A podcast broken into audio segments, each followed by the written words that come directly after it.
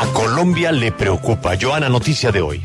Hola Julio, buenos días. Pues noticia política porque el candidato Rodolfo Hernández ha dicho en una rueda de prensa en Tunja, Boyacá, que Gustavo Petro hace dos años le había ofrecido la vicepresidencia de la República. Dijo que se había metido cinco zancochos con Petro y zancochos de tres horas hace dos años y medio y que ahí él le dijo, Rodolfo, usted y yo somos invencibles y pues si usted me acompaña yo le doy la vicepresidencia. Acompáñeme a sacar a esos ladrones del gobierno. También se refirió a César Gaviria diciendo que es el padre de la destrucción de la agricultura en Colombia para sustituirla por importaciones y que él le va a poner atención al campo. Estuvo en Boyacá por lo siguiente. Varios congresistas cercanos al exgobernador Carlos Amaya, que está en la coalición de centro, se le unieron la senadora electa Carolina Spiti, el representante electo Wilmer Castellanos y también la actual congresista Neila Ruiz. Perdón, ¿estos tres se unieron a quién? Se unieron a Rodolfo. Ah, Ellos y, el, y el campeón de los votos en Boyacá está con Rodolfo, ¿no? Sí, señor. Y pues lo que, Senador, lo que ¿cómo se llama el senador? Freddy. es Freddy Anaya. Y lo que usted decía, Julio, eh, por ejemplo, eh, pues Carlos Amaya, que era el exgobernador, que está en este momento con Sergio Fajardo, pues está mandando, está en el centro, pero toda su gente se fue con Rodolfo. Pobre, ya, ya, ¿Otra vez le va a poner solo? ya no más, otra vez. No puedo volver a sacar solo inmensamente solo todos los días. Ni puedo volver a echar el chiste de más falso que pistola de mariachi. Ya, Vea, la audiencia me ha dicho ya todos no los días los Ni solo ni los mariachis. decir- todos los días los del centro salen a decir que están firmes Todos con los votos de los verdes, donde está su mayor fuerza política, que es Boyacá, se fueron, Se con, fueron Rodolfo. con Rodolfo. Estamos de acuerdo, ¿no? Sí. Entonces ellos siguen ahí hasta el domingo a regañadientes.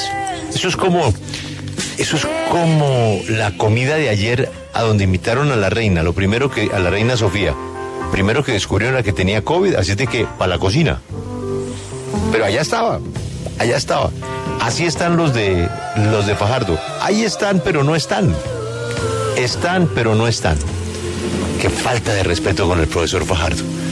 ¿Qué les costaba esperarse al lunes? Esperarse al lunes para hacer todos estos anuncios. Por respeto, por... Bueno, así es la política. Y esa es la política que le preocupa a Colombia. Óigame, pero entonces, Joana, hay un giro interesante en el candidato Petro.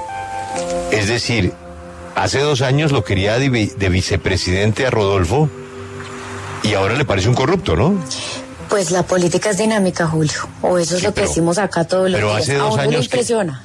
Hace dos años no era corrupto y hoy sí es corrupto. Exacto. Hay que preguntarle a- al senador Gustavo Petro porque ese detalle no lo sabíamos. No sabíamos que le había ofrecido la vicepresidencia y que además le había dicho que los dos eran invencibles, que se unieran. A Colombia le preocupa. Bueno, ahí tienen otro ejemplo del tema de hoy. Noticias. Hay noticias judiciales, las tiene Laura.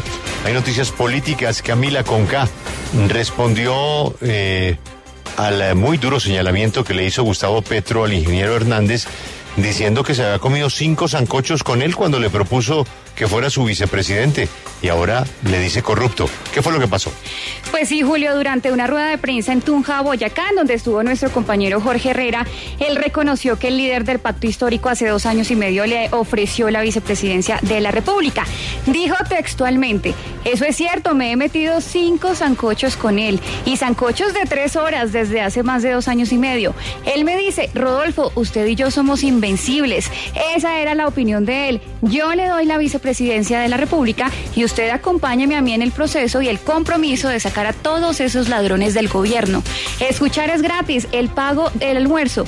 ¿Por qué no iba yo a almorzar? Y también en esa reunión pues se refirió al expresidente César Gaviria, dijo que es el padre de la destrucción de la agricultura en Colombia para sustituirla por importaciones y como usted decía Julio, ahora sí cambió toda la idea y ahora sí él es un corrupto, como lo que dijo en la Plaza de Bolívar de Bogotá. Ahora entonces cambió. Eh, quedó claro, ¿no? Camila Conca. O sea, el jefe sigue con Fajardo, pero todos los votos del jefe ya están con Rodolfo, ¿no? Todos se fueron para allá. Creo que tiene la votación más alta de Boyacá, la de Freddy.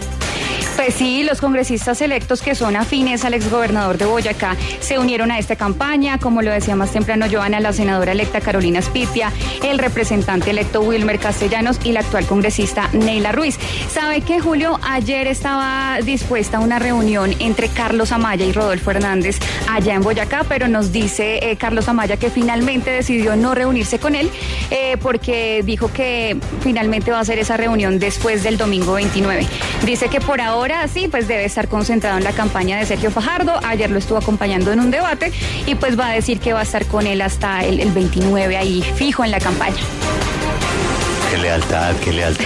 Bueno. es que Julio, la, la estrategia la lealtad, es que la cabeza se, no, la cabeza se queda aparentando que están firmes, firmes sí. con Sergio Fajardo. Entonces Carlos Amaya dice, yo voy hasta el final, yo me quedo acá.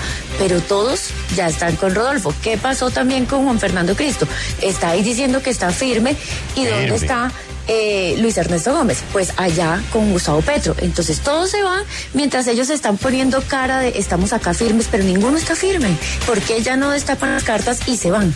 Sí, ya sabemos que todos se fueron con él, con otros candidatos, pues con Rodolfo, con Petro. Pero ¿por, qué no esperan al lunes por respeto?